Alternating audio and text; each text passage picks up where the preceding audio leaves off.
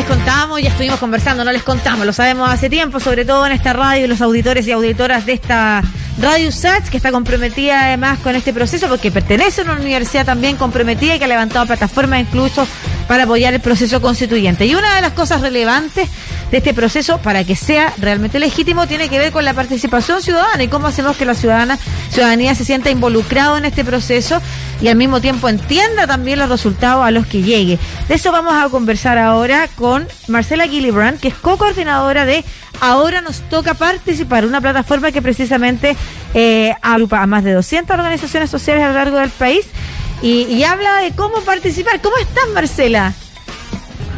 Hola, muy bien. Expectante lo que va a suceder este fin de semana. De todas maneras, Marcela, nosotros habíamos hablado además antes, ¿no es cierto?, por otras materias, que vinculadas también Sí. a la participación y al conocimiento o involucramiento de la ciudadanía en estos procesos. Háblanos ahora concretamente de ahora nos toca participar. Oye, sí, habíamos hablado hace un tiempo sobre temas de participación, que es lo que nosotros llevamos adelante, ¿no? El acceso a la información pertinente, donde las personas puedan acceder a esta información sobre elecciones, sobre participación ciudadana, en este proceso constituyente que se abrió con el plebiscito de entrada, ¿cierto?, del 25 de octubre del año pasado, y que ha tenido todo este tiempo, eh, ¿cierto?, de candidaturas, más de 1.300 candidaturas a, a la convención, y que ya termina esta, este, esta etapa, ¿cierto?, el próximo fin de semana, el 15 y el 16 de mayo, eh, con la elección de los convencionalistas. Mm, claro que sí. Oye, Marcela, eh, esta participación eh, ciudadana inclusiva, ¿a qué se refiere? Mira, nosotros junto con la Red para la Participación, que es una iniciativa que se levanta desde distintas organizaciones de sociedad civil, personas naturales que están interesadas en el tema de la participación, eh, trabajamos ¿cierto? A, a través de encuentros ciudadanos con un grupo de ellas y también con grupos específicos de, mm, de- que han dejado de participar ¿no? históricamente en, en- en los temas eleccionarios. Levantamos dos compromisos, un Ya. compromiso que tiene relación con la participación inclusiva en general, ¿cierto? Esto de poder incidir en los mecanismos de participación eh, durante eh, el reglamento, durante la el funcionamiento de la convención, y hacemos desde ahora nos toca participar un doble clic o focalizamos, ¿cierto? En aquellos grupos de especial protección que, como les digo, son aquellos grupos que históricamente por por la estructura, por el sistema o también por decisión propia, han dejado de participar eh, o han dejado de lado su participación electoral. Esto es compromiso y cuando hablamos de participación inclusiva, ¿cierto?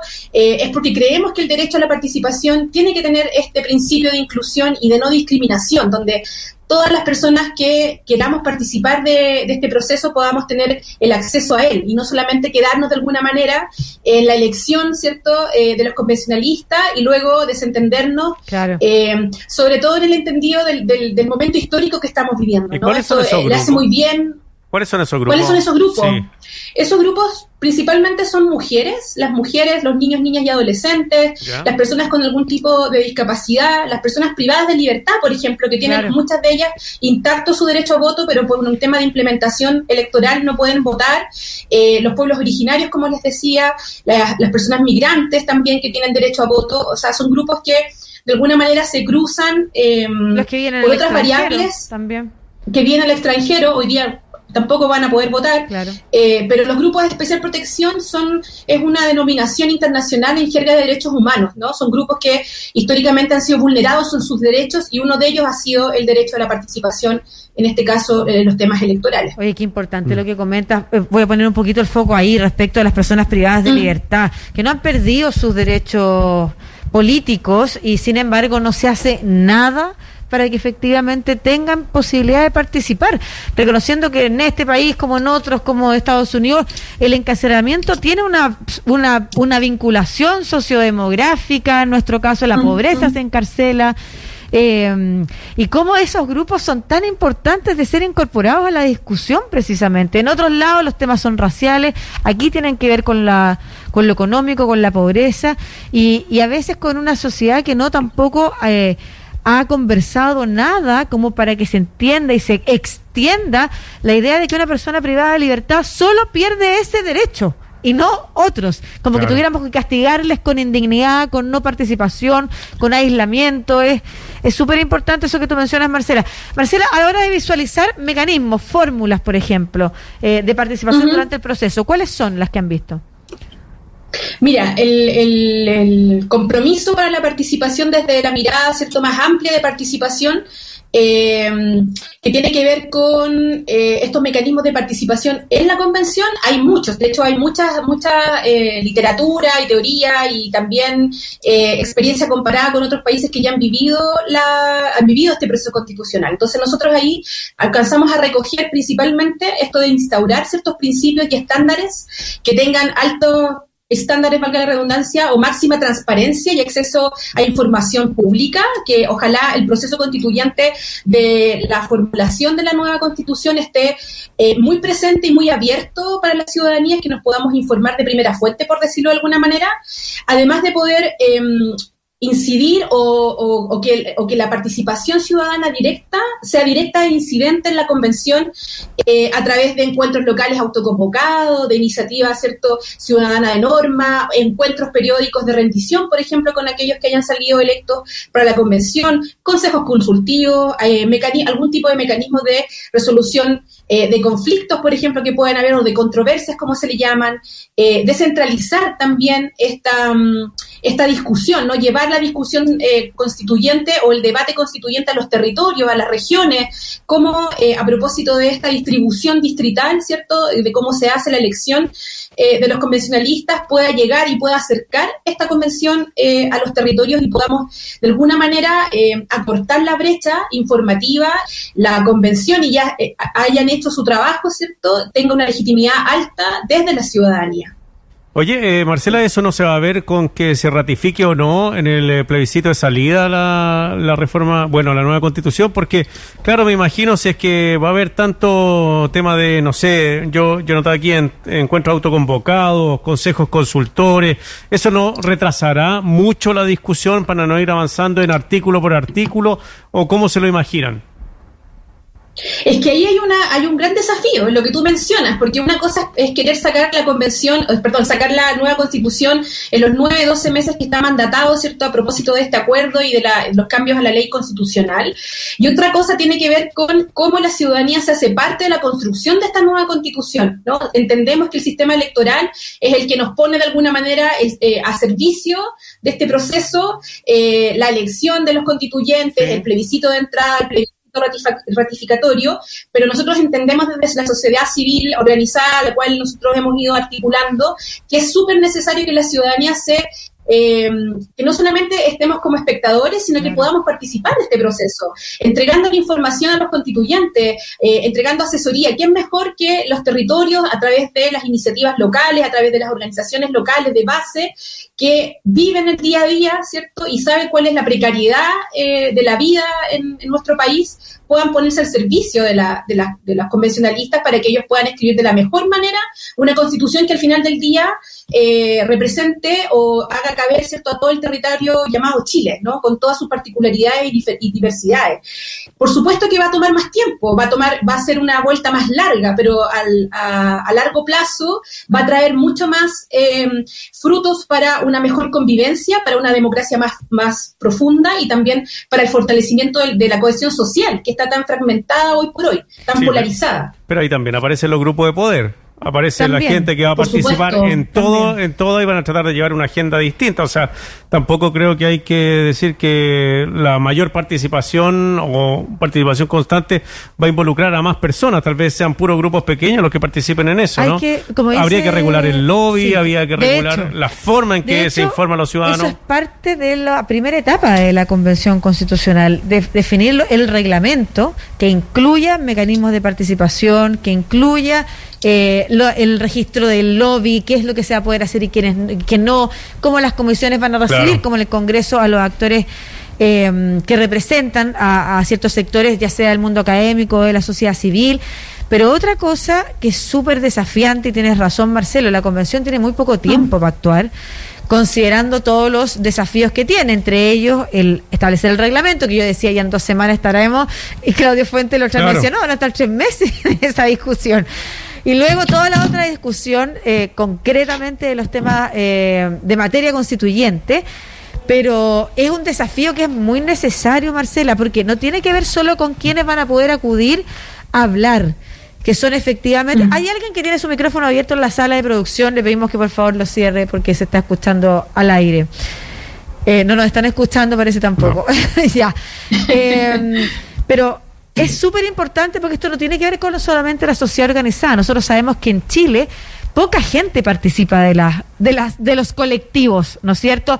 De los sindicatos, de las juntas de vecinos, en fin y necesitamos para que este proceso sea legítimo, efectivamente no tratar de interpretar los anhelos, que más o menos yo creo que los interpreto, y yo me imagino que cada uno de los convencionales constituyentes que, o en las candidaturas que está participando, más o menos cree interpretar a un grupo.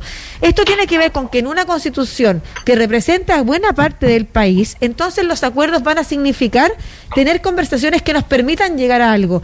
Y esa conversación tiene que ser seguida por la ciudadanía, porque si no al final del proceso tú no vas a, no vas a entender mucha gente no va a entender por qué se decidió esto y no lo otro.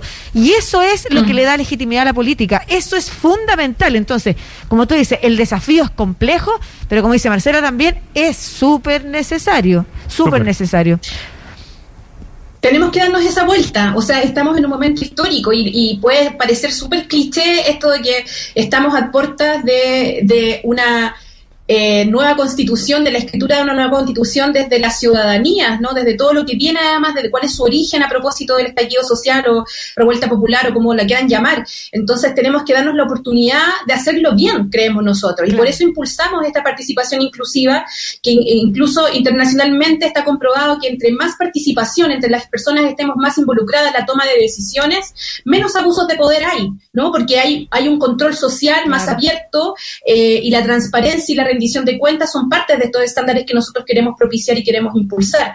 Es, es parte de hacer una nueva política y cuando hablamos de hacer una nueva política no nos referimos a los partidos políticos solamente, sino también tomamos el 50% de nuestra responsabilidad cívica y esa responsabilidad cívica no es solamente personal, también es colectiva y también tiene que ver con un Estado comprometido con la formación ciudadana a través de la educación, tiene que ver con eh, políticas públicas que propendan a que las personas podamos informarnos y tener, eh, tener información de primera mano que sea fidedigna y que nos permita eh, pensar y reflexionar hacia dónde queremos avanzar como país en términos políticos. Es mucho más amplio que solamente los partidos políticos. Es lo que estábamos hablando al principio del programa, recuperar la política desde la ciudadanía como un ejercicio que hacemos entre todos y todas, una conversación que se da en el espacio público, en la esfera pública y en momentos además claves donde se desconfía permanentemente. Eh, eh, y hemos visto el ejercicio, lo comentábamos a propósito de delante que estuvimos con Clarisa Hardy conversando de esta reunión de los mínimos comunes, de la idea de la cocina tras cualquier ejercicio que significa sentarse a conversar, incluso cuando es transparente.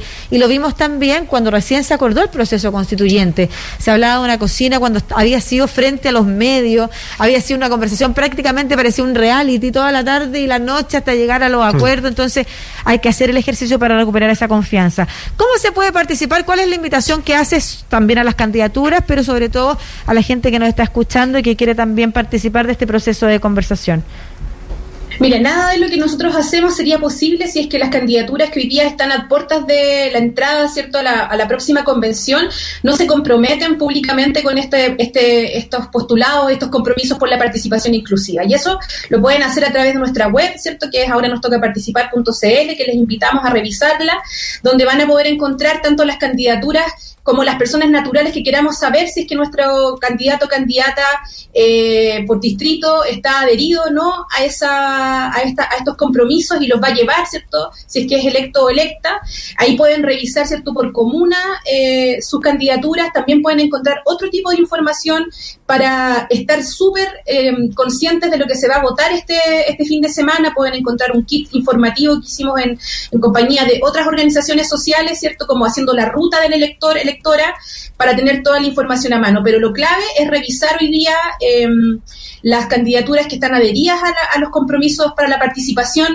Llevamos casi un 20% del 100% total, entonces nos parece preocupante que las candidaturas, eh, así como se comprometen con el agua, se comprometen con las mujeres y se comprometen con otros tipos de, temáticas, es muy importante que se comprometan y que miren el tema de la participación para poder eh, sumar legitimidad al proceso constituyente que se abre, ¿cierto?, eh, con la nueva con la redacción de la nueva constitución en los próximos, los próximos meses. Sí, yo solamente quiero excusar algunas candidaturas porque, por ejemplo, para mí la participación, y, lo, he conversado desde hace mucho tiempo, es fundamental que haya un vínculo de doble vía entre la convención y la ciudadanía no solamente desde la convención abierta, transparente, sino que desde la ciudadanía también la posibilidad de incidir, como dices tú, en, en esa conversación, pero sabéis que te llegan tantos compromisos y algunos son tan difíciles de materializar. Digo, sí, estoy aquí, estoy súper de acuerdo, cuenta conmigo, lo he dicho siempre, estoy comprometida con eso. No, pero es que lo que pasa es que tenés que mandar un video, sacarte una foto, una y de repente uno está vuelta loca con la campaña, así que